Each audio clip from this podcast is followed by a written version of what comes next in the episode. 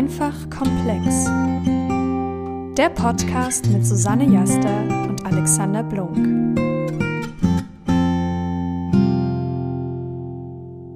Grüße, hier ist Alex. Moin, hier ist Susanne. Und willkommen zurück zu Folge 10 unseres Podcasts. Heute sprechen wir über Beziehungen. Yay, Jubiläumsfolge, zehnte Folge. Hype, Folge 10. Und weil das eine spezielle Folge ist, haben wir gedacht, wir nehmen eins der Themen auf, die von euch am häufigsten gewünscht wurden. Und da sind wir beim Thema Beziehungen gelandet.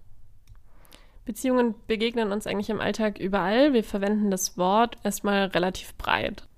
Als du das Thema Beziehungen vorgeschlagen hast, musste ich zuerst Liebesbeziehungen denken. Aber der Begriff Beziehungen beinhaltet ja eigentlich noch viel mehr. Also wir haben in unserem Alltag eigentlich ständig Beziehungen mit anderen Menschen, seien die nur von sehr kurzer Dauer oder auch von längerer Dauer. Also jedem Menschen, den ich kurz irgendwie auf der Straße begegne und den ich vielleicht nach dem Weg frage, mit dem habe ich auch für den Moment eine soziale Interaktion, also eine sehr kurze Beziehung. Es gibt aber auch längere Beziehungsformen, sowas wie Freundschaften oder dann eben Liebesbeziehungen und eigentlich alles, was auch noch dazwischen ist. Also unsere Eltern, die uns seit unserer Geburt begleiten, aber auch Arbeitskollegen. Und so nutzen wir dieses Wort Beziehungen im Alltag auf ganz verschiedene Weise. Genau, und wir wollen da heute mal einen Blick reinwerfen. Was denkst du denn, warum wir so viele Beziehungen führen? Wofür sind Beziehungen überhaupt da? Warum brauchen wir die? Also ich habe auf jeden Fall genug Menschen in meinem Leben kennengelernt, äh, die mir alle bestätigt haben, Menschen sind anstrengend. Ich möchte mich eigentlich nicht mit Menschen auseinandersetzen. Solche Leute werden dann auch gerne Informatiker. Aber, Aber PsychologInnen auch die ganze Zeit, oder? Also ich habe das Gefühl, so häufig sagt man, oh, ich Also- hasse Menschen. also ich glaube, ich glaube, grundsätzlich sind wir als Spezies sehr gut, einander relativ stark auf die Nerven zu gehen. Deswegen liegt es eigentlich nicht so krass nahe von der Idee her, warum wir das dann trotzdem tun wollen oder tun würden. Es gibt ja auch Menschen, die nehmen sich da raus, leben auf einem Berg oder führen lieber Beziehungen mit Hunden, Katzen, haben davon sieben Stück. Ich meine, am Anfang ist das noch relativ offensichtlich. Wenn wir uns einen Säugling anschauen, dann ist er erstmal in einer gewissen Abhängigkeit von seinen Eltern und hat ziemlich automatisch eine Beziehung zu denen auch. Vielleicht von Ausnahmefällen abgesehen. Aber im späteren Leben entscheiden wir ja doch sehr viel geplanter und freiwilliger, mit wem wir eine Beziehung eingehen. Teilweise zumindest. Also ich glaube, diese, das, was du gerade angesprochen hast, ist ein großer Punkt bei Beziehungen. Und das ist das Thema Abhängigkeit. Kinder sind definitiv von ihren Eltern abhängig. Wir kommen sehr unfertig auf diese Welt und das führt auch dazu, dass uns sich unsere Gehirne besser entwickeln können, noch als bei anderen Tieren. Aber wozu das führt, ist, dass man die ersten 10, 12, 14, 16, 18, wahrscheinlich auch noch längere Jahre definitiv abhängig davon ist, wie die eigene Familie oder andere soziale Strukturen für einen sorgen können. Das bedeutet, hier ist eine absolute Notwendigkeit nach Beziehungen. Das, also es gibt zum Beispiel auch aus der alten Sowjetunion, glaube ich, sogar Studien, wo man Kinder nach der Geburt äh, den Kontakt mit ihren Eltern genommen hat und sie zwar physisch versorgt hat, aber ihnen keine, keine Liebe, keine Nähe zum Beispiel gegeben hat und wo man dann leider gesehen hat, dass die Kinder verstorben waren. Also das scheint ja ein sehr, sehr essentieller Teil unseres Menschseins zu sein. Genau, also das sind Studien, die man heute auch so nicht mehr durchführen dürfte, die durch keinen Ethikrat mehr gehen würden, um das noch erwähnt zu haben. Das waren damals einfach noch andere Voraussetzungen, um sowas durchzuführen. Das ist sehr nett formuliert. Das war sehr nett formuliert, genau. Aber die Erkenntnisse, die man daraus ziehen kann, sind sehr tragisch, aber inhaltlich immer noch sehr spannend. Na, man, es gibt ja auch diesen Spruch, Beziehungen schaden nur dem, der keine hat. Also es scheint ja schon in unserer Existenz einen sehr, sehr großen Vorteil zu haben, viele gut funktionierende Beziehungen zu führen. Und wir sehen das nicht nur gesundheitlich, dass zum Beispiel Menschen, die, einen, äh, die gut sozial gestärkt sind, weniger unter Krankheiten leiden, länger leben. Also das sind ja alles Sachen, die man, die man durchaus gut erforschen kann sondern dass das auch einfach in unserem tagtäglichen Leben sehr, sehr viele Dinge erleichtert, wenn man sich absprechen kann, wenn man gegenseitig die Stärken und Schwächen ergänzend nutzen kann. Und deswegen sind Beziehungen eigentlich in unserem Leben, egal auf welcher Ebene, gar nicht mehr wegzudenken. Mhm. Aber gleichzeitig ist es auch anstrengend, wenn wir zu viele Beziehungen führen. Es gibt doch so eine ungefähre Daumenregel, wie, viel ein, wie viele Beziehungen ein Mensch so führen kann. Genau, das ist Dunbars Number meines Erachtens nach, die liegt so bei ungefähr 150. Und von dem Herrn Dunbar damals so festgestellt ist, dass dieses, diese Idee, wie viele gute bis sehr gute zwischenmenschliche Beziehungen können wir führen, das sehen wir zum Beispiel auch bei größeren Firmen, dass dort die obersten Strukturen häufig sehr weit weg sind von dem, was, äh, ich sag mal, die Außendienstmitarbeiter oder die Leute, die ganz unten in der Hierarchie sind, tun, einfach weil das bei ab einer gewissen Größe einfach gar nicht mehr möglich ist, das nachvollziehbar zu machen. Was das auch bedeutet, ist, dass ich sag mal, mit ungefähr mehr als 100 Menschen zwischenmenschliche Beziehungen zu führen, einfach sehr, sehr anstrengend ist. Wir sehen bei jungen Menschen, dass junge Menschen tendenziell mehr oberflächliche Beziehungen führen, aber auch nur eine relativ geringe Anzahl an engen zwischenmenschlichen Beziehungen, wohingegen wir bei älteren Menschen sehen, die sich zum Beispiel auch mehr auf die Familie fokussieren, dass die Anzahl der oberflächlichen Beziehungen tendenziell abnimmt und die Anzahl der engen Beziehungen bei so drei bis sechs etwa gleich bleibt. Also von daher ist auch, wie sich das über eine Lebensspanne entwickelt, eine durchaus, durchaus sehr, sehr spannende Beobachtung. Die Frage ist, wie suche ich mir dann, also was sind Beziehungen, die ich mir aussuche und was sind dann vielleicht Beziehungen, die ich mir nicht aussuche?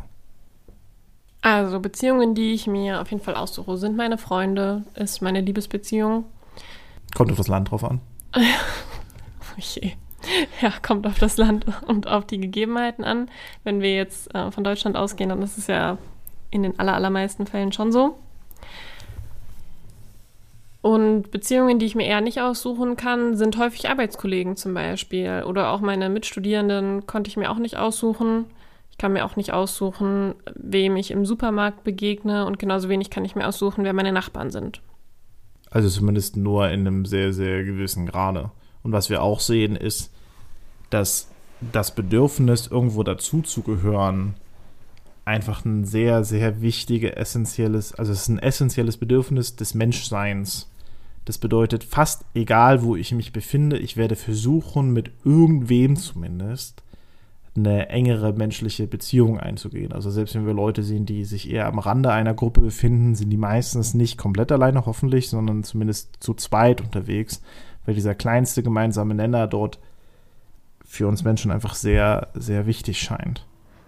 Ja, was mir dazu gerade tatsächlich einfällt, sind Menschen, die wirklich sehr sozial isoliert sind und sich dann online teilweise Anschluss suchen, wobei ich jetzt bei weitem nicht irgendwas stigmatisieren möchte aber wo wir ja doch heute auch nochmal andere Wege der Vernetzung einfach haben und äh, sehen, dass man dann online teilweise Foren findet, in denen Bedürfnisse abgedeckt werden, die vielleicht in der Offline-Welt eher nicht abgedeckt werden und wo man dann ja vielleicht auch in Kreise reinrutschen kann, die eigentlich nicht besonders gesund sind. Naja, wobei, also es geht ja auch, also zum Beispiel. Genau, das gibt es in der gesunden und in der ungesunden genau, Variante. Also es kann ja auch sein, ich mag zum Beispiel ein bestimmtes Videospiel total gerne und ja. ich, ich lerne dort Leute kennen, die das genauso mögen wie ich, mit denen ich das am liebsten zehn Stunden am Tag teilen kann und wir sprechen dieselbe Sprache, wir haben dieselben Ideen davon. Und das kann ja total hilfreich sein. Also das kann ja für Menschen eine Community darstellen, die sie sonst nirgendwo anders hätten. Genau, das eine ist, dass es quasi in eine, ich sag mal, positive Richtung läuft, dass man einfach Gleichgesinnte findet, die ein gemeinsames Interesse teilen. Und was wir eben aber auch sehen, ist, dass Menschen dort teilweise in sowohl religiöse als auch politisch extremere Richtungen gezogen werden, wenn ihnen das soziale Netzwerk im Hintergrund fehlt. Also das heißt, jemand, der tendenziell eher einsam und alleine ist, wird da vielleicht eher reinrutschen, weil wir ja auch immer so eine, ich sag mal, Feedback-Schleife haben in unserem sozialen Netz. Also, dass wir aufgefangen werden, wenn wir mal irgendwo falsch abbiegen, dass wir mal von Freunden dann auf den Deckel bekommen und gesagt bekommen, was machst denn du da eigentlich? Und wieder so ein bisschen gerade gerückt werden. Und das ist, glaube ich, eine total essentielle Feststellung. Also während früher, als wir Menschen uns noch in Dörfern und vielleicht Kleinstädten organisiert haben, gab es halt ein paar Leute, die halt komisch waren, die man vielleicht so auch als Dorfdeppen eher bezeichnet hat. Heute haben wir den Vorteil, dass die Menschen, die dort eher außen standen, zum Beispiel diese Dorfdeppen, sich zusammenschließen können, was sehr vorteilhaft sein kann, aber auch sehr, sehr nachteilhaft, weil wir ja auch wissen, dass wir Menschen uns tendenziell sehr, sehr gering aus unserer Blase herausbewegen. Also einfach nur, wer von euch YouTube oder andere äh, Online-Medien zu sich nimmt, weiß ja, dass wenn ihr das mal bei euch vergleicht mit zum Beispiel, wie das bei euren Eltern aussieht oder bei Leuten, die einen ganz anderen Geschmack haben, dass die Medien, auch die euch bereitgestellt werden, zum Beispiel automatisch durch Algorithmen oder ähnliches, sehr, sehr viel spezieller einfach schon auf eure Wünsche zugeschnitten sind. Das heißt, die Wahrscheinlichkeit, dass ihr mit Meinungen und anderen Ansichten konfrontiert werdet, die nicht euren entsprechen, ist in der heutigen Welt sowieso schon reduziert. Das, was wir vorhin gesagt haben, dass wir auch nur mit einer gewissen Anzahl von Menschen uns generell auseinandersetzen können, führt sehr, sehr schnell zu so einer Bubble-Bildung. Also ich glaube, dass was wir häufig auch nicht unterschätzen dürfen, ist, dass Menschen nicht nur positive Beziehungen suchen, sondern auch einfach sehr, sehr gerne einen gemeinsamen Feind haben. Die Studie, die mir dazu in den Kopf kommt, hatte, glaube ich, gesagt, dass Menschen, die nicht über andere Leute lästern, im Schnitt acht Jahre früher draufgehen. Also besonders über Menschen auch zu lästern und negative Emotionen dort loszuwerden, ist eine total wichtige Coping-Strategie unseres Gehirns. Und wenn wir uns anschauen, dass zum Beispiel 1871 Deutschland geeint wurde darüber, dass man einen Krieg gegen Frankreich geführt hat, ist, also das nur mal als bildhaftes Beispiel dafür zeigt, dass wir uns häufig unter einem Banner gerne versammeln, nicht weil wir alle für eine Sache sind, sondern weil wir gegen irgendetwas sind. Das sehen wir auch bei Protestmärschen, das sehen wir auch bei ähnlichen Bewegungen. Das ist eine Sache, die wir, die wir dort definitiv beobachten, auch wenn wir jetzt heute gar nicht so stark auf äh, die Beeinflussung von Menschen durch Gruppen oder auch durch Medien stark eingehen wollen, ist das eine Sache, die wir tagtäglich auch mit Beziehungen verbinden. Dann lass uns doch mal anfangen bei der Beziehungsart Freundschaft. Wie kommt dann vielleicht auch erstmal eine Freundschaft zustande? Ja, wir haben es irgendwie wahrscheinlich alle schon mal gemacht. Ne? Wir haben, also ich meine, ich habe mich schon mal mit Menschen angefreundet, aber jetzt auszusprechen, wie ich das gemacht habe, wie habe ich das gemacht, Alex? Also die Sozialpsychologie sagt dazu, dass meisten, die meisten Beziehungen erstmal transaktional sind. Das heißt, ich mache was für dich, du machst was für mich und damit existieren wir relativ fröhlich nebeneinander. Das passiert, wenn wir tagtäglich beispielsweise zum Bäcker gehen und so ein Brötchen kaufen. Das passiert, wenn wir Dienstleistungen annehmen. Das sind auch sehr viele geschäftliche Beziehungen. Ja, zumindest in der Gesellschaftsform, in der wir jetzt gerade leben. Genau. Dann wenn wir, sagen wir mal, wir sind, wir sind bei einer Party, da ist jemand, den kennen wir noch nicht, äh, den finden wir aber auf irgendeine Art und Weise interessant. Meistens ist es irgendwas, was die Person sagt, ausstrahlt oder ähnliches, was wir wahrnehmen. Dann kommen wir vielleicht in Kontakt.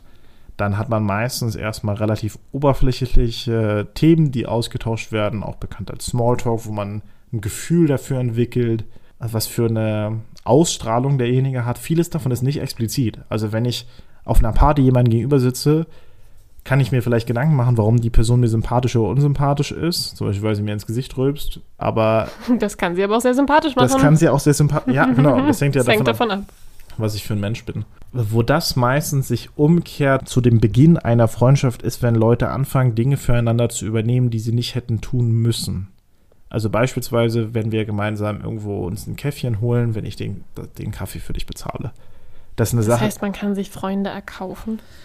Ja, vermutlich auch das. Indem man einfach zeigt, ich gebe meine Ressourcen, die ich habe, für dich mit auf, ohne dass ich eine Gegenleistung davon erwarte. Ich würde sagen, eine andere wichtige Ebene ist Vertrauen, oder? Sich einander zu öffnen, Dinge zu erzählen, die passieren, einander um Rat zu fragen und sich damit ja auch dem anderen ja vertrauensvoll hinzugeben und sich auch angreifbar zu machen. Genau, und da kommen wir wieder in dieses Abhängigkeitsthema. Also das, das hat seinen Höhepunkt bei intimen oder auch Liebesbeziehungen, wenn man das Gefühl hat, normalerweise weiß ich nicht so richtig, was im Menschen vorgeht, aber bei der Person, die muss mir nur einen Blick zu werfen und ich weiß direkt, boah, okay, das heißt jetzt das, das und das. Ich habe schon wieder irgendwas hier, da und dort vielleicht liegen lassen. Alles klar, wir beide wissen, was abgeht, ohne dass man stark miteinander kommunizieren muss. Und so ist das bei engen Freundschaften letztlich auch. Man weiß sehr viel übereinander man ist abhängig davon, dass das eigene Vertrauen nicht missbraucht wird. Man weiß aber auch schon häufig, was in den anderen vorgeht, ohne dass der oder diejenige das überhaupt ausgesprochen hat. Und wie würdest du sagen, kommt es dazu, dass Freundschaften entweder wirklich langjährige, tiefgreifende Freundschaften werden und wie passiert es dann auch wieder, dass wir uns vielleicht einfach auseinanderleben? Also ich glaube halt ein Stück weit ist das einfach auch totaler Zufall, oder? In meiner Wahrnehmung gibt es halt einfach Menschen, die eine Zeit lang mit einem auf einer Welle schweben, schwimmen, surfen und wo man sich dann aber auch nach einer Zeit eben in eine andere Richtung entwickelt und einander vielleicht auch so ein Stück weit aus den Augen verliert. Also sei es, weil jemand wegzieht, also auf einer räumlichen Variante oder ja, sei es, weil man sich inhaltlich auch irgendwie einfach nicht mehr so gut versteht, nicht mehr so die gemeinsamen Interessen hat oder Ansichten teilt. Ich glaube, einer der Effekte, die mir da direkt in den Kopf kommt, ist der Mehr-Exposure-Effekt. Du kennst es sicherlich, wenn du eine Freundin oder einen Freund längere Zeit nicht gesehen hast, dass du mit dem anders emotional verknüpft bist als Freunde oder Freundinnen, die du jeden Tag oder jeden zweiten Tag um dich hast. Das hängt einmal damit zusammen, was für eine Zeit man mit denen verbracht hat. Alleine das sorgt schon dafür, dass man sie tendenziell mehr mag, als aber auch, dass man natürlich dann auch durch Interaktion sicherer stellen kann, dass die einem ähnlicher sind. das gleiche passiert, wenn man weltweit unterwegs ist. Also wer schon mal auf dem irgendwie auf einem anderen Kontinent unterwegs war und dort trifft man auf jemanden aus Europa oder auch nur jemanden aus Deutschland. Also ich glaube, wenn ich in Deutschland auf jemanden treffen würde aus Köln, würde ich mich jetzt nicht mit dem super stark verbunden fühlen, aber wenn ich in Australien auf jemanden treffen würde, der aus Köln kommt, wäre so, boah, du bist Deutsch, ich bin Deutsch, wir, wir teilen ähnliche Werte und plötzlich bist du mein bester Freund. Also das ist genau, was mir in Südafrika immer passiert ist. Also ich meine, wir Deutschen sind überall. Das ist vielleicht deswegen auch immer nicht so richtig schwer, man trifft uns überall. Aber ja, das ist immer unfassbar schön, wenn man dann Gleichgesinnte trifft, was irgendwie lustig ist, weil sonst habe ich immer das Gefühl, es ist mir eigentlich wurscht, dass du jetzt Deutsch bist und ich bin Deutsch. Aber im Ausland ist es auf einmal irgendwie lustig und wichtig. Und das kommt auch davon, dass wir dann auch Informationen relativ oberflächlich verarbeiten. Also man ist halt mit dem Menschen definitiv nicht zwingend näher, auch charakterlich. Natürlich hat die Kultur einen sehr großen Einfluss auf unser Verhalten und auf die Idee, die wir davon haben, wie nah uns jemand ist. Das sehen wir ja alleine, wenn es kulturelle Konflikte gibt, wenn das politisch mit aufgegriffen wird. Ähm, das, ich glaube, der, der Punkt, auf den ich hinaus möchte, ist aber auch, dass verschiedene Verarbeitungsstufen in unserem Gehirn passieren, je nachdem, ob wir mit Bekannten, Freunden oder auch Liebesbeziehungen zu tun haben. Weil es gibt viele Sachen, die würde ich bei einem Freund tolerieren, bei einem Partner aber nicht. Weder Geschäftspartner oh ja. noch vielleicht Lebenspartner. Das ist einfach ein sehr großer Unterschied. Und eine der Sachen, die, wozu das führt, was ich eigentlich mit so spannend finde, ist, dass ehemalige Liebesbeziehungen eigentlich die sind, aus denen wir häufig auch mit am meisten ziehen könnten, wenn wir am Ende herausfänden, woran diese zum Beispiel auch gescheitert sind. Weil mit wem führen wir noch sehr, sehr, sehr, sehr enge Beziehungen? Meistens mit den eigenen Eltern oder der eigenen Familie. Die mögen einen meistens zu doll, um dort echt Kritik zu üben und die meisten Menschen sind doch einfach sehr schlecht darin. Dann haben wir unsere Freunde und Freundinnen, die halt im Schnitt unsere schlechten Eigenschaften auch häufig ignorieren können oder dann einfach mit uns weniger Zeit verbringen oder uns nur zu speziellen Anlässen sehen, wenn sie Sachen wirklich stört. Aber die Menschen, mit denen wir wirklich intim auch zum Beispiel Zeit verbracht haben, die wissen eigentlich deutlich mehr über uns und dort sind wir natürlich auch deutlich verletzbarer. Das zeigt einfach nur, dass verschiedene Arten von sich öffnen, Vertrauen, aber auch dem Umgang damit sehr stark davon abhängt, was für ein Typ von Beziehung wir führen. Jetzt ist es aber so, dass diese Folge wahrscheinlich nicht angefragt wurde, weil Leute sich gedacht haben, boah, meine zwischenmenschliche Beziehung mit meiner Bäckersfrau interessiert mich richtig, richtig doll. Oder auch ein, ich habe Probleme mit meinem Freund, der nicht eher so bester Freund ist, sondern eher so Bekanntschaft, sondern warum dieses Thema häufig aufkommt, ist ein, eine sehr enge Form der Beziehung. Also, wenn man sich alleine mal anschaut, gefühlt 50 Prozent aller Songs sind über Liebe und in fast jedem äh, Kinofilm hast du irgendeine Art von Liebesbeziehung mit drin. Im besten Fall auch noch ein bisschen Drama oder jemand, der jemand anders erretten muss. Warum ist denn, je tiefer gehend eine Beziehung ist, warum ist denn das so wichtig für uns? Ich weiß nicht, warum Beziehungen führen trotzdem tiefgreifende. Sie sind immer noch furchtbar anstrengend und irgendwie brauchen wir das aber. Ich meine, häufig schaffen wir es auch gar nicht. Häufig sind wir auch viel zu schlecht darin, uns wirklich zu öffnen, uns wirklich so weit darauf einzulassen, dass wir eine Beziehung miteinander haben, die ja wirklich irgendwie den, diesen Titel vielleicht auch verdient. Aber ich glaube, im Grunde ist es halt, was wir suchen, ist, dass wir im anderen uns widerspiegeln wollen, dass wir verstanden werden wollen, dass wir wahrgenommen werden wollen, dass wir auch so ein Bedürfnis haben, gemeinsam zu sein und eben nicht alleine zu sein. Und im Unterschied zu Freundschaften, in denen man ja auf einer anderen körperlichen Ebene vielleicht sich mal knuddelt, haben halt Beziehungen oder sexuelle Beziehungen häufig schon auch einfach nochmal eine viel tiefere körperliche Ebene, viel engere körperliche Ebene, die wir auch einfach total brauchen. Oxytocin, Dopamin. Wir, wir lieben Oxytocin und Dopamin. Also für euch einmal, Dopamin ist so das gängige Glückshormon, was halt auch bei Drogen ausgeschüttet wird zum Beispiel oder bei Alkohol oder wenn wir einfach gerade was geschafft haben. Diese Glückshormone, danach äh, werden wir auch schnell süchtig. Das passiert auch, wenn wir zum Beispiel auf Instagram, like uns doch bitte, ähm, hängen bleiben. Shameless Plug einfach mittendrin. Und gleichzeitig Oxytocin ist ein Antistresshormon des Körpers, wird zum Beispiel ausgeschüttet, wenn wir jemanden umarmen, hat seine größte Menge an Ausschüttung, wenn Menschen miteinander schlafen und einen neuen Orgasmus haben zum Beispiel. Diese ganze emotionale Schiene ist eine, die wir sehr, sehr schwer auch verbalisieren können. Ich frage mich ja in dem Zusammenhang immer, was das wirklich ist, Liebe. Und ich meine jetzt, also klar, du, was du mir jetzt antworten möchtest, glaube ich, ist so irgendwie, das ist biochemisch erklärbar und da werden Hormone ausgeschüttet. Und ja, ich glaube das auch. Also ich verstehe das, da wird irgendwas passieren, da ist eine körperliche Reaktion, aber das ist mir noch zu plump. Darf ich trotzdem mit der anfangen? Bitte, Ja, bitte, bitte. okay. okay, also.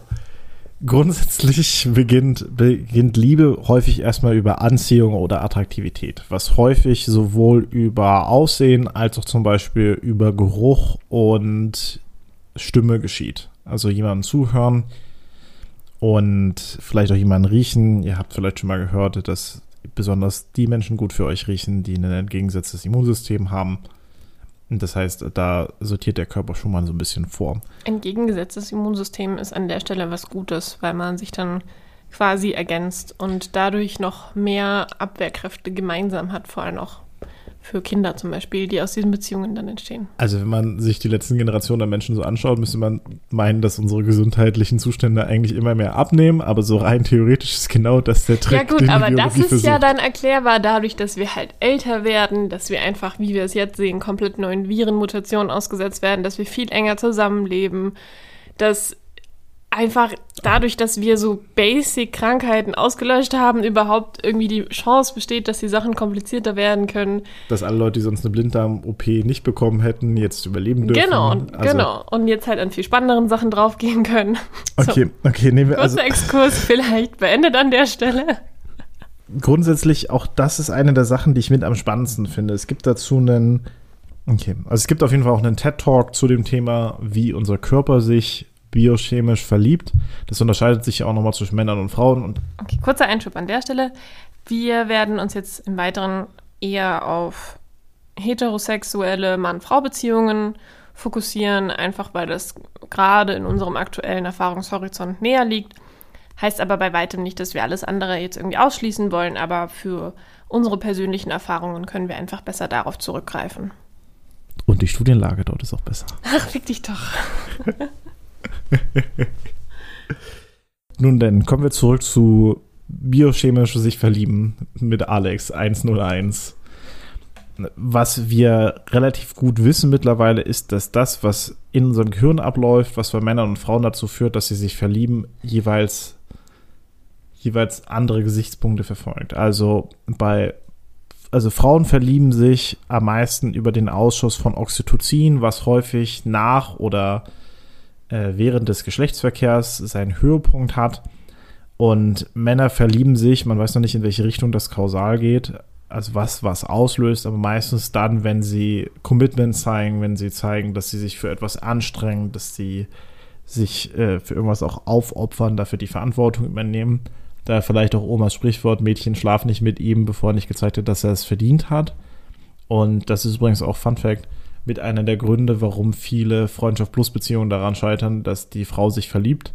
Das hat nichts damit zu tun, dass man sich nicht vorher darauf einigen kann, dass es eine oberflächliche Beziehung sein soll, aber rein von dem Kenntnisstand, den ich habe, ist es biochemisch einfacher für Männer, ähm, oberflächliche Beziehungen, also Sex von Emotionen und Liebe dort zu trennen, was die Sache nicht besser macht, aber zum Beispiel auch bei den Studien, die zu Fremdgehen, die ich dort gelesen habe, dort auch Unterschiede zeigen. Ich weiß nicht, irgendwie, ich mag diese. Du, das ist so einer deiner Lieblingssätze, habe ich immer das Gefühl. Oder eine deiner Lieblingsstudien, die du immer zitierst oder Zusammenhänge, dass, dass das ja so biochemisch erklärbar sei. Und ich denke mir immer, das ist doch, das mag ja nicht falsch sein. Aber das ist mir irgendwie immer zu generalisierend und zu langweilig. Also als ob jede Frau sich immer verliebt, wenn sie mit einem Typen schläft. Ich weiß, das wolltest du damit nicht sagen und so. Aber ich finde das viel spannender, wirklich zu überlegen, wo denn Liebe herkommt. Also was lässt denn deine Augen funkeln oder was lässt meine Augen funkeln? Und es ist halt einfach nicht nur so, dass es passiert, wenn man miteinander schläft. Also ich meine, wir haben auch häufig genug, sieht man es gerade in religiösen religiös geprägten Umfeldern, dass die Menschen vielleicht auch sagen, sie schlafen nicht miteinander, bis sie verheiratet sind. Und trotzdem sind sie sehr stark zueinander hingezogen, committed und führen eine jahrelange Beziehung. Also es kann ja einfach nicht sein, dass nur sexuelle Handlungen dazu führen. Und ich finde eher total spannend diesen Punkt, was. Darf ich, da muss ich dir kurz reingrätschen, weil ich nicht gesagt habe, dass sexuelle Handlungen dafür der Auslöser sind, sondern Oxytocin. Und Oxytocin wird zum Beispiel auch beim Kuscheln ausgelöst. Das okay, heißt, also wenn man jetzt super. Okay. Dann ist doch die Frage, wie, wieso möchte ich mit einer Person kuscheln und mit der anderen nicht? vielleicht müssen wir an der Stelle einmal unterscheiden, dass es zwei große Unterschiede gibt. Es gibt einen Unterschied zwischen dem, was wir initial attraktiv finden und was wir in den Menschen suchen, mit denen wir langfristig zusammen sein wollen. Oh, jetzt kommen wieder so Mann-Frau-Klischees. Jetzt kommen ich wieder so- sie schon jetzt- kommen. jetzt Nein. Ah. Na, lass uns doch mal einen Schritt zurückgehen. Wie war es denn, wie hat sich denn vielleicht auch Liebe über die Menschheitsgeschichte zusammengesetzt? Langfristig waren oder lange Zeit waren Beziehungen nicht davon geprägt, wen ich jetzt geliebt habe, sondern meistens wurden Ehen strategisch vereinbart, damit Ländereien zusammengelegt wurden, um Ressourcen zu sichern, um Standpunkte zu sichern. Also so seit 1750 ungefähr kommt diese Idee einer romantischen Liebe eines Partners, der alles erfüllen muss. Ein Mensch, der dich sowohl sexuell befriedigt als auch geistig mit dir mithalten kann, der sowohl perfekt ist, darum sich mit dir um die Kinder zu kümmern, als auch auf alle deine Bedürfnisse eingeht und wo du auch alles abladen kannst, was dir persönlich wichtig ist. Also das ist ja eine Idee, die ist erst relativ neu. Okay, also da können wir auf jeden Fall schon mal d'accord gehen.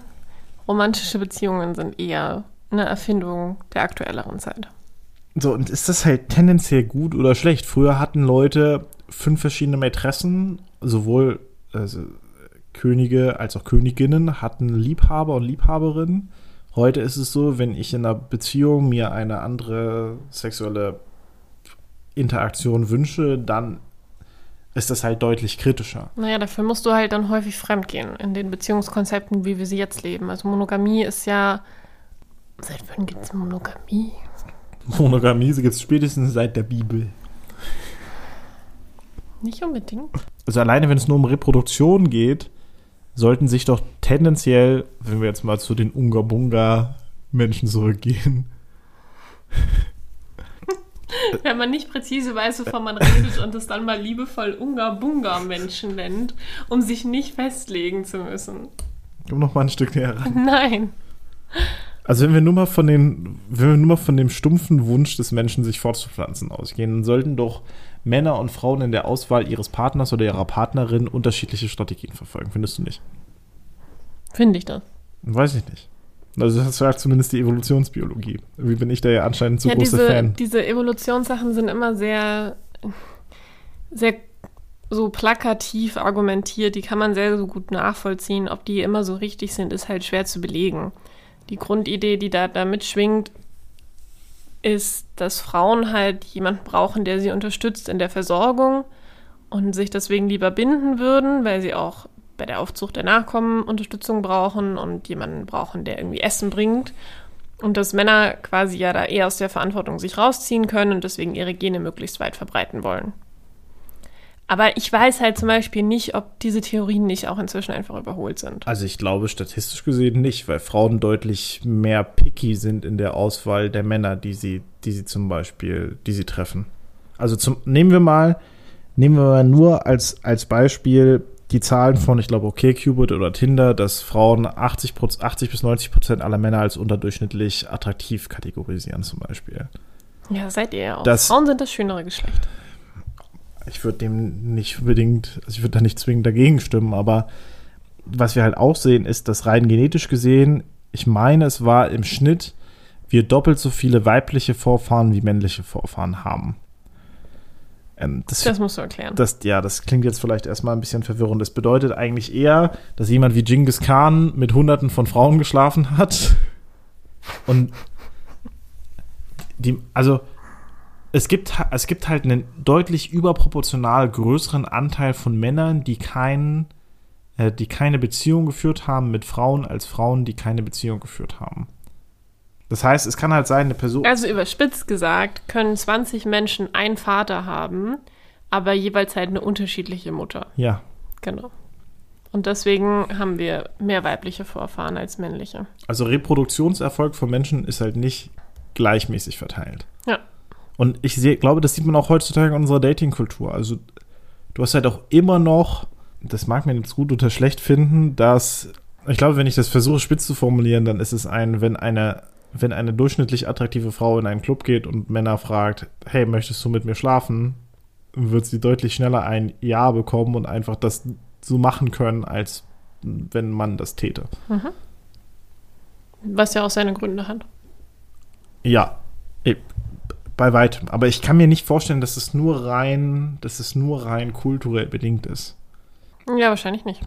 Also wir wissen, also ich meine, dass eine Studie, die 200 nicht westliche Kulturen untersucht hat, gefunden hat, dass es keinen einzigen Ich hatte nur Spaß dass es, dass es keinen einzigen, keine einzige reine Übereinstimmung gab, was Attraktivität, äh, was als attraktiv gesehen wurde, also während im früheren Japan ein Zeigen des, des Nackens und des Halses als unglaublich, als unglaublich frivol galt, war es früher das Zeigen der, der Beine oder der Unterschenkel? Hier und heutzutage ist es gefühlt, wenn du bauchfrei und mit Sideboob durch die Stadt läufst, dann ist das halt trotzdem mittlerweile okay in, in den durchschnittlichen europäischen. Naja, wir leben halt in einer Gesellschaft, die sehr, also in der Sex ein Alltagsthema geworden ist. Oh, finde ich gar nicht. Ich finde, es ist immer noch relativ tabuisiert. Es ist halt auf eine spannende Weise tabuisiert. Also wir können, ich glaube, es gibt Bilder, die in Filmen, in Musik, in Mode irgendwie wiedergespiegelt werden und auch in Pornografie, die aber nicht die Realität widerspiegeln. Und über dieses Bild, was wir alle von Sexualität haben, reden wir irgendwie und tauschen uns aus, aber ich, ich glaube auch so eine tiefergehende Ebene, wie wirklich Sex in Partnerschaften funktioniert oder wie wirklich sexuelle Anziehung stattfindet, was es da nicht auch alles für krude Sachen gibt, die niemandem wehtun, sondern die einfach halt nicht Mainstream sind. Darüber reden wir, glaube ich, nicht. Aber insgesamt ist es, ein, ist es ein super öffentliches Thema geworden. Es ist halt auch super primitiv. Also, so aus kapitalistischer Sicht ist es halt auch einfach was, wir lieben halt. Aber wieso denn aus kapitalistischer Sicht? Weil es sich halt verkauft. Also, Sex Sales ist halt nicht falsch. Wir mögen es gerne, schöne Dinge anzuschauen. Wir mögen es gerne, mit Objekten, mit Sachen, die wir kaufen können oder auch nur mit Instagram-Accounts irgendwas Positives zu verbinden und schauen da halt viel lieber hin, geben dafür viel lieber Geld aus. Und das kann auch zum Beispiel auch zu einer negativen Beziehung führen. Also gefühlt letztens eine Dokumentation über OnlyFans mal gesehen, wo Leute auch Geld dafür ausgeben, das Gefühl zu haben, mit einer attraktiven Person zum Beispiel eine zwischenmenschliche Beziehung zu führen, die sie ja eigentlich in der Realität nicht haben. Genau, aber in deren Realität halt schon. Das ist ja das Spannende. In deren Realität passiert das und dass sie dann dafür Geld ausgeben, scheinen sie ein Stück weit auszublenden, aber in der Realität der OnlyFans-Account-Inhaberin ist das keine Beziehung. Da ist einfach eine andere Realität, die da stattfindet. Okay, gehen wir mal, gehen wir mal zwei, drei Schritte zurück. Mhm. Also grundsätzlich waren wir stehen geblieben bei dem Thema, was ist eigentlich Liebe? Und, und dann sind wir zur OnlyFans-Account abgedriftet. Dann sind wir zum OnlyFans-Account abgedriftet. Also ich glaube, das, was man festhalten kann, dass es einen Unterschied gibt zwischen dem, was wir wollen, dem, was wir brauchen und dem, was uns gut tut. Ja. Also wir können häufig gut formulieren, was wir, was wir wollen. Wir brauchen häufig aber nicht das, was uns gut tut, sondern wir brauchen häufig auch das, was uns einfach bekannt ist. Also das, was meines Wissens nach relativ gut nachgewiesen ist, ist schon, dass wir halt nicht nur Menschen brauchen, die uns, die uns gute Emotionen spüren lassen, sondern auch die uns negative Emotionen so spüren lassen, wie wir das, wie wir das kennen.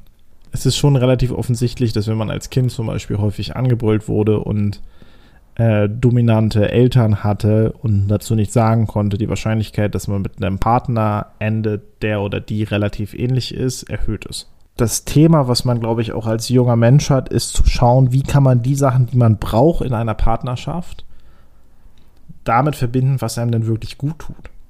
Also was sind die Eigenschaften in einem Partner oder einer Partnerin, die vielleicht ähnlich genug sind, dass ich mich wohl und auch gut aufgehoben fühle, aber die gleichzeitig nicht toxisch sind.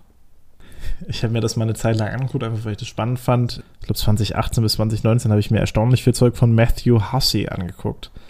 Das ist jemand, der vor allem im ostamerikanischen Raum Ratgeber für Frauen macht, wie sie Männer kennenlernen können. Eine Sache, die, also er hat verschiedene Sachen gesagt, die, die spannend oder zumindest interessant waren. Das glaube ich, was wir häufig vergessen, auch wenn wir Beziehungen eingehen, ist halt nicht ein, kannst du den Menschen aushalten, wenn es ihm gut geht, weil wir erstaunlich viele Menschen aushalten können, wenn es ihnen gut geht, sondern wie ist deine Beziehung oder wie, wie ist eure Beziehung zwischen dir und einem Menschen, wenn es der Person schlecht geht? Und da fangen dann häufig an, sich Risse zu bilden. Ist ja dann auch der Unterschied zu Freundschaften. Also, wo ich einen Freund vielleicht nur eine Zeit lang sehe und auch nur einen Teil seiner Emotionen mitkriege, ist es in einer Beziehung so, dass man zum Beispiel zusammen wohnt oder auch einfach mehr Zeit miteinander verbringt und dadurch dann ja auch die negativen Seiten mitbekommt, auch Konflikte aushalten muss, denen man sonst vielleicht aus dem Weg gehen konnte. Boah, und ich glaube, das ist, das ist ein Knackpunkt, weil du kannst auch in einer Beziehung mit sehr vielen Konflikten aus dem Weg gehen. Mhm. Aber wenn du das lang genug machst, dann nimmst du dich halt irgendwann auseinander, weil der andere seine Pizza komisch schneidet. Ja, oder du lebst halt komplett nebeneinander her und dann kann man sich auch wieder fragen, ob man das eigentlich noch Liebesbeziehung nennen kann. Also ich glaube, es war eine, wenn du weniger als fünf positive Ereignisse mit dem Menschen teilst pro negativen Ereignis, dann geht eine Beziehung eher tendenziell in die Brüche. Aber wir wissen auch, dass wenn du, ich glaube, es waren mehr als elf positive Ereignisse pro negativen Ereignis hast, also die Person wirklich nichts in dir herauslöst. Warum lachst du? Ich liebe meine Statistiken. ja, du liebst Statistiken. Ja, und ich. Man kann nicht alles quantifizieren. Man kann sehr vieles quantifizieren. Ja, aber auch nur im Durchschnitt. Ja, ist ja auch nur im Durchschnitt gemeint. Aber, aber das ist das, doch, was, warum sollte das, man das dann machen? Was bringt denn das? Das, was es zeigt, ist, dass wir lieber mit Menschen zusammen sind und lange zusammenbleiben, die Emotionen in uns auslösen. Das Schlimmste, was ein Mensch tun kann, ist langweilig zu werden. Das eigentlich, also es gibt Menschen, ich glaube, da bin ich auch nicht ganz unschuldig, die halt auch teilweise davon leben, dass Dinge spannend sind und dann auch tendenziell eher mal Drama auslösen. Das halt das ist halt eine total sch schlechte Seite und die dann auch so diese Achterbahnfahrt der Emotionen ab und zu mal brauchen, einfach damit irgendwas passiert.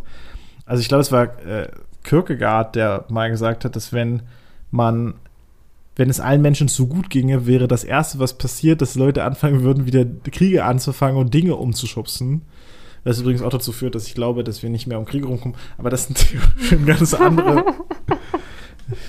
Mindestens, weil du immer irgendjemanden noch das Bein stellen würdest, wenigstens damit was Spannendes passiert. Ja, also wir fangen halt, wir sind halt auch so furchtbar kontextbezogen, wenn wir, wenn es uns grundsätzlich zu gut geht und uns keine Dinge zusammenschweißen, dann gibt man sich halt auch teilweise wegen jedem, jeder Sache auf den Sack. Und es ist sehr, sehr viel einfacher, wenn irgendwas zwischen uns beiden, sagen wir mal, wir beide streiten uns jetzt weil, weil du immer so laut ins Mikrofon atmest. Keine Ahnung. Dann, dann könnte ich das, dann könnte ich das vorbringen und du sagst, nee, das liegt nur daran, dass ich dir nicht richtig erklärt habe, wie du es machen sollst. Und dann könntest du sagen, dass ich dir das noch weiter erklären muss und dann gebe ich dir nicht mal den Freiraum, das richtig zu üben. Und dann könnte ich sagen, nee, das liegt an dir. Und also, das ist wahrscheinlich ein richtig, richtig schlechter, richtig, richtig schlechtes Beispiel jetzt gerade gewesen. Alex ist so gewissenhaft, der kann sogar in seinem Kopf mit sich selber streiten. ja, und auch da, da, da, es gibt nun mal Menschen, die sind deutlich sozial verträglicher, denen, denen tut Streit richtig weh, wenn das stattfindet. Und es gibt und gehen dem halt tendenziell eher zu viel aus dem Weg. Und es gibt Menschen, die sind so unglaublich streitbar, die lassen sich nichts gefallen. Und wenn beides zum Beispiel aufeinander trifft, dass eine Person sehr streitbar ist und die andere enorm verträglich, dann kann es halt auch ein Missverhältnis in der Kommunikation geben. Wenn der eine zum Beispiel mit Aggression den anderen so halb kommunikativ kaputt kloppt, dass sich dann auch eine Person sehr, sehr schnell unterordnet. Klar, Kommunikationswege sind wichtig. Ähm, mich würde noch interessieren, du hast das gerade das Schlagwort Freiheit genannt. Und das ist so eine Frage, die mich echt schon eine Weile beschäftigt. Wie passen Beziehungen und Freiheit zusammen? Also ich glaube, das eine, was du vorhin schon mal angesprochen hattest, mit Abhängigkeiten spielt da ein Stück weit rein, weil wir uns halt in Beziehungen immer in eine gewisse Abhängigkeit begeben. Und wenn die zu stark ausgeprägt ist, dann sind wir halt nicht mehr unabhängig offensichtlich von der anderen Person und damit halt vielleicht auch nicht mehr frei. Aber was ich auch noch spannender finde, ist dieses Bedürfnis nach Freiraum haben, nach freien Entscheidungen, nach Zeit für sich, nach Zeit mit seinen Freunden, nach Nicht-Pärchenzeit, nach eigenen Entscheidungen, nach einer eigenen Reise, nach Individualität am Ende. Wie passt das zusammen mit einer Beziehung? Also ich glaube erstmal, dass das wie alles zwischen Menschen sehr stark unterschiedlich ist. Also es gibt ja solche Paare, die gefühlt, sobald die zusammen sind, nur noch aufeinander hocken und man keinen von beiden mehr zu fassen bekommt, weil es sie gefühlt nur noch als Einheit gibt.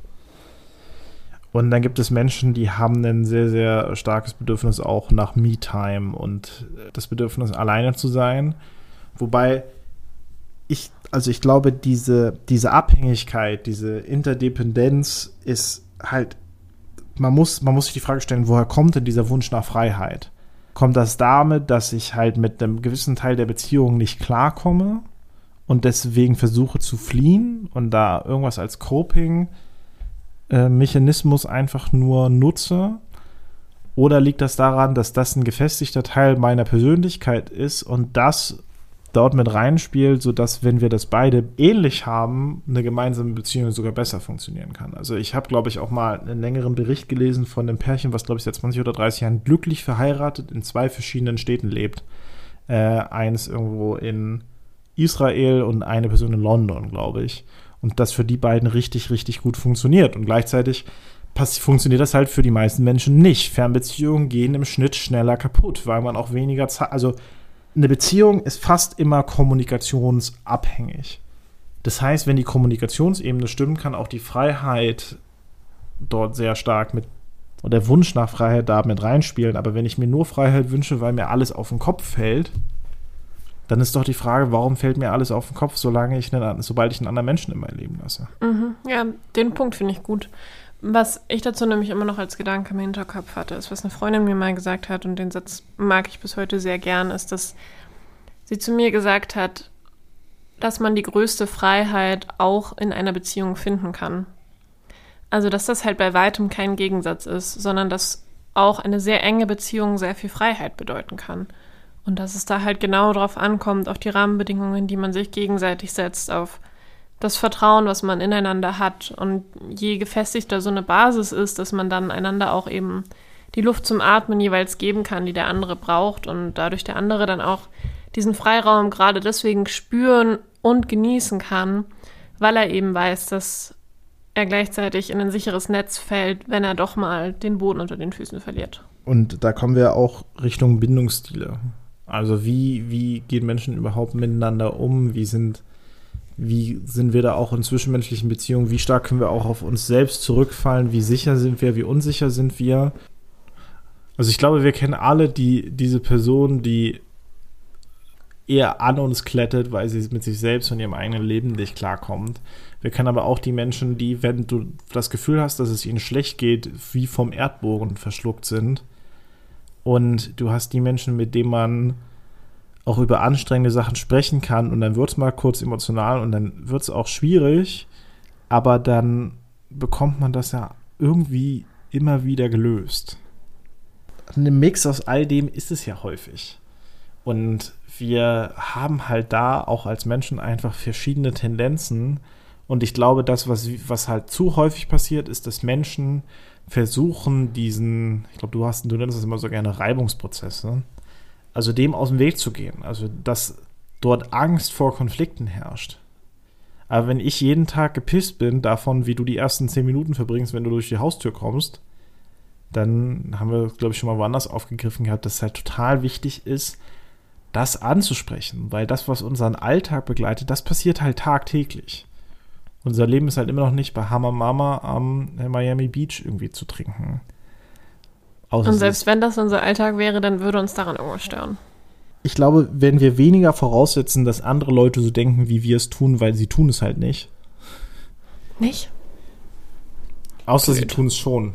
Und dann ist es. Also man darf es sich halt auch häufig nicht so einfach machen. Ja, das. Hm, gut.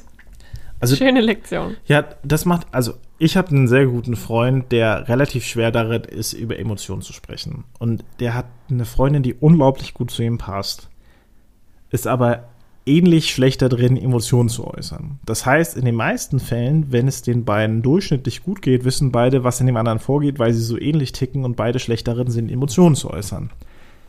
Wenn es aber zu einem Punkt kommt, wo das nicht der Fall ist und wo Kommunikation notwendig wäre, ist es für beide doppelt so schlimm. Weil halt beide nicht die Klappe aufmachen. Und so ergibt sich das in fast jeder zwischenmenschlichen Beziehung, dass irgendwo die Probleme entstehen. Entweder weil Leute zu viel dem anderen hinterhertragen, zu wenig, zu schnell aggressiv werden, zu wenig für ihre eigenen Werte einstehen. Also dieses Gefühl nach, nach dem, dieser Wunsch nach Balance dort ist, glaube ich, enorm, enorm schwer zu erfüllen. Kann ich dir äh, noch mal eine andere Frage stellen zu einem deiner Lieblingsthemen, die dich immer ganz gut triggern? Super. Okay, ich habe das Gefühl oder die Beobachtung, dass wir sprachlich häufig Begriffe nutzen, die eher aus dem Finanzmarktsektor, kapitalistischen Sektor eher kommen und damit Sprache auch beschreiben. Wie wir sie halt auch, also wie wir genau diese sprachlichen Wörter halt auch in anderen Bereichen nutzen, nutzen wir sie halt auch im Bereich der Liebe und Beziehungen. Also wir reden zum Beispiel von Partnerbörsen. Wir sprechen davon, uns auf den Markt zu werfen, uns selbst zu verkaufen. Wir überlegen, welchen Wert wir haben, welchen Wert unser Partner hat, ob wir eine Beziehung eingehen, weil wir einander irgendwie, weil wir einen gleichen Wert haben oder ob es vielleicht noch irgendwie jemanden gibt, der quasi einen höheren Marktwert hat und ob wir auf den lieber warten sollten oder also du verstehst, worauf ich hinaus will. Mhm. Dass quasi diese Vermengung der Begriffe einfach was ist, was, äh, ja, was quasi, würde ich jetzt eben mal sagen, unsere Wahrnehmung von Liebe auch beeinflusst. Mhm. Und das ist, glaube ich, erstmal ein unumstößlicher Fakt. Das ist halt einfach so passiert, sage ich jetzt mal. Und das würde ich jetzt erstmal auch neutral hinstellen wollen. Aber was ich spannend finde zu überlegen, ist, wenn wir versuchen, die, ich nenne es jetzt mal Brille, durch die wir auf Liebe schauen, die eben so eine vielleicht kapitalistische Finanzbrille ist, abzusetzen und vielleicht auch noch andere Brillen abzusetzen, auf die wir, mit denen wir auf Liebe schauen und zu überlegen, was denn übrig bleibt, wenn man nachdenkt, was objektiv Liebe sein könnte. Also gibt es irgendwas, was objektiv Liebe ist? Ist das, also ich weiß es einfach auch nicht. Ist das Bauchkribbeln? Ist das Biochemie? Ist das, was bleibt da noch? Also Bauchkribbeln wird häufig dadurch ausgelöst, dass der Körper die, den Verdauungstrakt einstellt. Aber naja, lass uns doch vielleicht, damit wir da überhaupt einen Blick für bekommen, lass uns doch mal bitte die Situation anschauen, die du jetzt in diesem Beispiel mal als kapitalistisch betitelt hast. Warum gibt's die? Sagen wir mal, du bist schon in einer Beziehung und du machst gefühlt interne Kosten-Nutzen-Rechnung, ob du deinen Partner oder deine Partnerin verlassen solltest. Ihr seid seit acht Jahren zusammen, ihr habt zwei Kinder, vielleicht auch ein gemeinsames Haus, auf die noch eine Finanzierung läuft. Bub, bub, bub, einen geteilten Freundeskreis. Wann solltest du dich von der Person trennen? Solltest du das bei der ersten möglichen Sache machen, die schief läuft? Vermutlich nicht. Solltest du das niemals machen? Vermutlich ebenfalls nicht. Das heißt, irgendeine Art von Regulation muss in deinem Kopf stattfinden, nach der du selbst entscheidungsfähig bleibst. Auch das ist eine Abwägung. Das rauszustreichen, kann ich mir, kann ich mir schwer vorstellen. Sonst würde. Aber ist das nicht auch genau, also diese Kosten-Nutzen-Rechnung, wie du sie betitelst? Aber sie entsteht ja nicht aus Geld, sondern sie entsteht ja genau. aus. Also wir Menschen wägen ja allgemein ab und dadurch, dass wir allgemein abwägen, tun wir das auch in Liebesbeziehungen. Genau, aber abwägen ist ein so viel breiterer Begriff als eine Kosten-Nutzen-Rechnung, dass ich. Okay, nein, verliere ich dich schon wieder. Abwägen kommt von abwiegen. Und, Ach, fuck you. Und das passiert hauptsächlich auf dem Handelsplatz. Früher zumindest. Ja, vielleicht ist es auch nicht möglich. Also es ist ja, ich möchte diese Frage offen stellen. Also ich glaube halt, ich glaube, wir haben verschiedenste Vorstellungen, was Liebe ist und welche Akteure Liebe empfinden und auch ausdrücken können. Ich glaube schon, dass Menschen immer abgewogen haben, esse ich jetzt was, esse ich was nicht? Kann ich jetzt was essen? Kann ich mich von meinem Partner trennen? Kann ich mir aussuchen, ob ich mir einen Partner oder Partnerin aussuche oder nicht? Das hängt ja von der Zeit ab, etc., etc. Vom Land, von der Kultur, von deinen Möglichkeiten, von den Ressourcen. Aber vielleicht trennt man sich halt auch und liebt sich trotzdem noch. Also vielleicht ist dieses Ich trenne mich oder ich trenne mich nicht nicht das richtige Kriterium, um darüber nachzudenken, wie jetzt Liebe funktioniert. Ja, kann ich Liebe für Menschen empfinden, mit denen ich nicht zusammen bin? Ja. Genau. Häufig ist es aber auch nicht, also es liegt ja nicht an dem Menschen, ob wir den lieben, sondern dem, was wir mit dem Menschen emotional verbinden. Mhm. Also man kann sich ja, es gibt ja auch, wer kennt es nicht, so, so ein Celebrity Crush. Irgendeine Person, wenn du die im Ich Fernsehen. hatte das noch nie. Das ist ehrlich gesagt eine Sache, die ich überhaupt nicht nachvollziehen kann. Okay, aber du kennst Menschen, die das haben. Ja. Also dieses Gefühl, wenn du irgendjemanden so siehst, so äh, Justin Bieber, ah, keine Ahnung. Das war ich früher. Ähm, Doubt it. doubt it. Na, aber irgendeine, irgendeine Person, die du, die du zum Beispiel stark anziehen findest. Die Leute haben meistens irgendwas, so ein Bad Boy-Image oder sind einfach sehr attraktiv oder, oder, oder Aber sehr schlau. oder sehr schlau. Und man hat das Gefühl, dass man gerne in der Nähe von den Menschen wäre. Mhm. Ich glaube schon, dass Liebe zwischen Eltern und Kindern nicht eine Sache ist, die irgendwie Gott gegeben ist oder ähnliches, sondern eher die, die das hatten. Also wir sehen ja auch noch heutzutage, dass es einige Rabeneltern gibt, was selten dazu führt, dass die Kinder gut, also gute Chancen im Leben haben. Je besser Eltern mit Kindern umgehen, umso wahrscheinlicher ist es, dass die ein schöneres Leben haben können. Das heißt, auch hier erfüllt halt liebevoller Umgang miteinander einen gewissen Zweck. Also ich glaube, sobald man anfängt, Liebe von Handeln zu trennen, äh, hat man Schwierigkeiten, weil Liebe, glaube ich, nicht durch Gedanken ausgelöst wird, sondern eher durch das, was du, also dargestellt wird, sondern durch das, was du tust und wie du dich verhältst. Hm, ja, vielleicht ist das, also ich sehe den Punkt, den, den machst du nicht spannend, habe ich so noch nicht drüber nachgedacht. Vielleicht sind halt Handlungen einfach so wahnsinnig davon beeinflussbar, was halt so um uns herum passiert, was noch alles für Eindrücke auf uns wirken, was uns gesagt wird, was gut ist und was nicht, was einfach ist und was nicht. Dass es halt deswegen schwer ist zu sagen, oder dass es vielleicht auch deswegen genauso schwer ist zu trennen, weil halt eine Handlung als solche nie nur einen Zweck oder nur eine Ursache hat, würde ich jetzt mal so zumindest in den Raum stellen. Context matters. Context matters. Ja, aber finde ich einen spannenden Gedanken. Also ich glaube, wir können das nicht von. Es gibt einige Sachen, da kann man das rausnehmen, aber ich glaube halt Korrelation ungleich Kausalität. Nur weil etwas in einem, in einem wirtschaftlichen System passiert, heißt es nicht, dass es an dem wirtschaftlichen System liegt. G genau, genau, genau, genau. Und ich glaube, dass es viel ursprünglichere Sachen gibt. Mhm. Ist genau dasselbe Spiel wie mit Hierarchien. Hierarchien finden sich im Tierreich auch mehrere Millionen Jahre zurück bei sehr unterentwickelten Tieren. Ja, oder Wettkampf ist auch eine Sache, die wir sehr stark in unserem System hier haben, die aber davon losgelöst trotzdem stattfindet. So Emotionsregulation basierend darauf, wie wir in diesen Wettkämpfen äh, scoren. Also ob Ja. wir jetzt erfolgreich sind, ob wir weniger erfolgreich sind. Wir sehen auch nach wie vor, dass in der Natur im Schnitt sich Weibchen oder weibliche, also in, bei denen es auch ähnlich ist wie bei uns Menschen, dass häufig die Weibchen einer Spezies entscheiden, wer sich fortpflanzt oder nicht. Das heißt halt, streng genommen sind halt auch Frauen an der Stelle die, die natürliche Selektion betreiben. Also es gibt Grenzen dessen, die sind kulturgeprägt, die sind, es gibt auch Situationen, in denen das nicht so stattfindet, aber im Großen und Ganzen Ja, und es ist auch keine rein kognitive Entscheidung, sondern dann schon auch erst eine Sache, die häufig passiert, wenn es erst so weit ist. Also quasi, wenn es zu einem Nachkommen gekommen ist, ob das jetzt halt überlebt oder nicht. So wie ich dich verstehe. Nee. Eine Frau entscheidet sich, mit wem sie ihr Nachkommen zeugt. Häufig. Also möchtest du mir erzählen, dass du dir nicht entscheiden kannst, mit wem du Nachkommen zeugen möchtest? Sorry. Ja, doch, doch, doch. Und damit, also klar kann ich das auch tun, aber ich kann das auf einem weniger direkten Wege tun. Ja, du kannst das sehr deutlich tun. Na, ich kann, Du entscheidest ja genauso, ob du mit auch ausschlägst oder nicht. Vielleicht, um nochmal bei dem Beispiel Wettkampf zu bleiben, glaube ich halt einfach, dass es einen Unterschied trotzdem gibt, insofern, als dass wir vielleicht sowas wie Kooperation auch im Wettkampf trotzdem noch sehen können.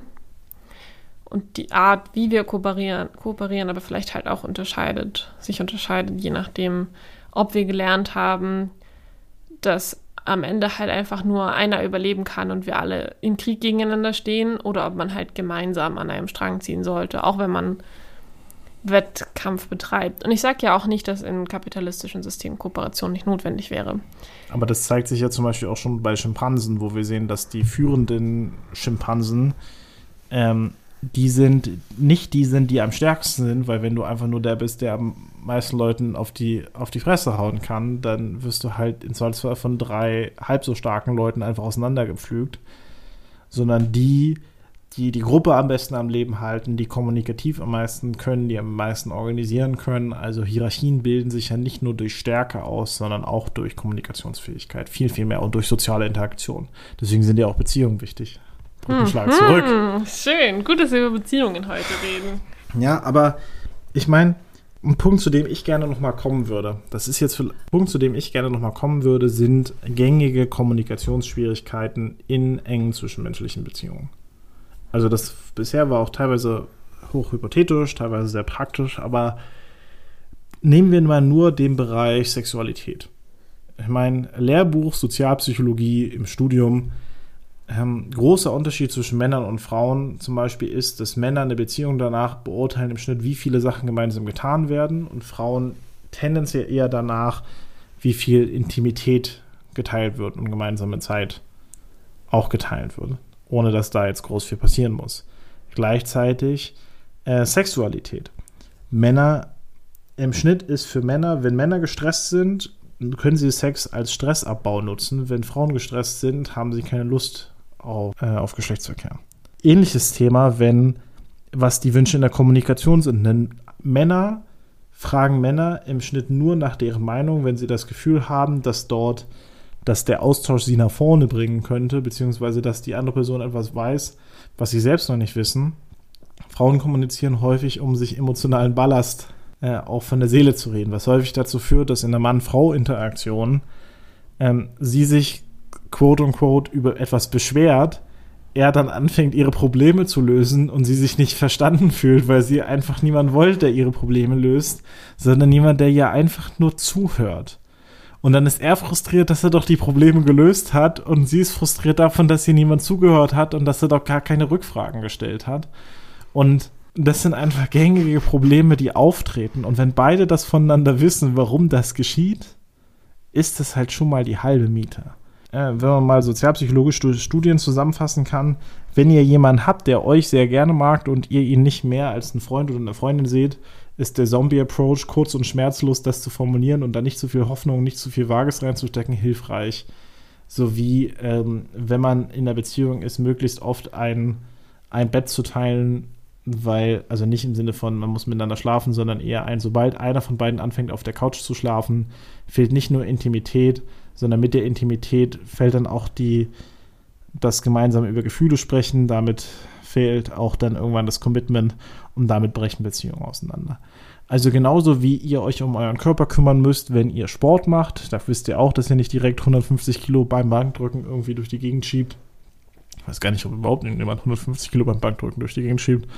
Stimmt. Bestimmt. Ist es so, dass auch Beziehungen eine lange Zeit brauchen, einfach um zu, um zu wachsen, um zu florieren. Und das sind einfach so gängige Verhaltensweisen, an denen wir sehr, sehr häufig scheitern. Allein dieses Kommunikative. Und statistisch gesehen wissen übrigens meistens die weiblichen, also die Freundinnen des weiblichen Partners am besten, wie die Beziehung gerade steht, weil dort die Kommunikation auch häufiger stattfindet. Und auch alleine kommunikativ, es ist, glaube ich, sechs oder elfmal wahrscheinlicher, dass eine Frau eine Frau in der Kommunikation berührt, als dass ein Mann ein Mann täte. Also Kommunikation findet und auch da Näheausdruck und Nähebedürfnis findet da auch zum Beispiel ganz, ganz anders statt. Ein Fakt, den habe ich mir, glaube ich, mal aus einer Medizin, aus einem Medizinvortrag mitgenommen. Da ging es darum, dass viele Medikamentenstudien nur an Männern getestet wurden und dass das häufig eine Katastrophe ist, weil Männer und Frauen doch genetisch noch relativ weit voneinander entfernt sind. Und ich glaube, ich bin, Susanne, von dir genetisch ungefähr so weit entfernt wie von den männlichen Schimpansen. Ja, cool. Und das führt halt auch dazu, dass unsere Emotionswelten, unsere Gedanken, die Art und Weise, wie wir da ticken, einfach notwendigerweise anders ist. Und ähm, ich glaube, das, was wir auch durch unseren Diskurs, auch wenn der manchmal sehr rumpelig ist, wenn der komisch verwirrend ist, wenn der mal chaotisch wird, einfach versuchen wollen auszudrücken, ist, dass der Punkt, an dem man aufhört, Kommunikation zu betreiben, meistens der Beginn vom Ende ist. Und dass Ich frage mich immer, ob es Menschen gibt, denen Kommunikation einfach nicht so wichtig ist. Ja, ich glaube schon. Ich glaube auch. Aber ich weiß halt nicht, ob das aus einer Position der Stärke geschieht. Hm. Sondern eher aus einem, okay, ich habe das halt für mich aufgegeben. Mhm. Möglich. Na gut. Ich finde es, glaube ich, manchmal übertrieben wichtig. Jetzt sind wir schon relativ lange dabei und ich wette, wir haben noch Themen übrig gelassen in diesem großen Komplex. Zum Beispiel auch, wie man sich eine, die Rolle als Arbeitnehmer, als Arbeitnehmerin, also Geschäftsbeziehung oder als Selbstständiger slash Unternehmer, Politik in gesellschaftlichen Beziehungen, wie man dort, also wie dort Menschen teilweise gegeneinander ausgespielt werden. Das sind alles Themen, die mich persönlich super stark interessieren, mit die ich, über die ich mit dir schon im Privaten stark und oft diskutiert habe. Wir werden bestimmt auch dort wieder hin zurückkommen. Aber ich glaube, bis heute oder für heute darf es das hier auch erstmal gewesen sein. Genau, aber wenn ihr noch irgendwelche spannenden Anregungen an uns habt oder euch irgendwelche Fragen gerade in den Kopf gekommen sind, die ihr mit uns teilen wollt, dann freuen wir uns jederzeit, wenn ihr uns eine E-Mail schreibt oder uns auf Instagram folgt. Da heißen wir einfach .komplex und lasst uns gerne da ein Like da oder stellt uns eure Fragen. Wir freuen uns über alles. Ja, werden bestimmt das nächste Mal werden wir das nächste Mal über ein Thema reden, was wir uns nämlich schon ausgedacht haben, weil wir nämlich dieses Jahr unser Release-Schedule deutlich besser gestalten wollen als letztes Jahr. Dementsprechend rechnet mit regelmäßigeren Releases von unseren Podcast-Folgen. Wir haben momentan. Ihr könnt ja mal damit rechnen. Ob es passieren wird, ist dann immer noch auf einem anderen Blatt Papier. Absolut. Was wir mal wieder gesehen haben, ist, besonders alles, was mit Kommunikation zu tun hat und Beziehung zu tun hat, ist mal wieder einfach komplex. Hype. Thank you.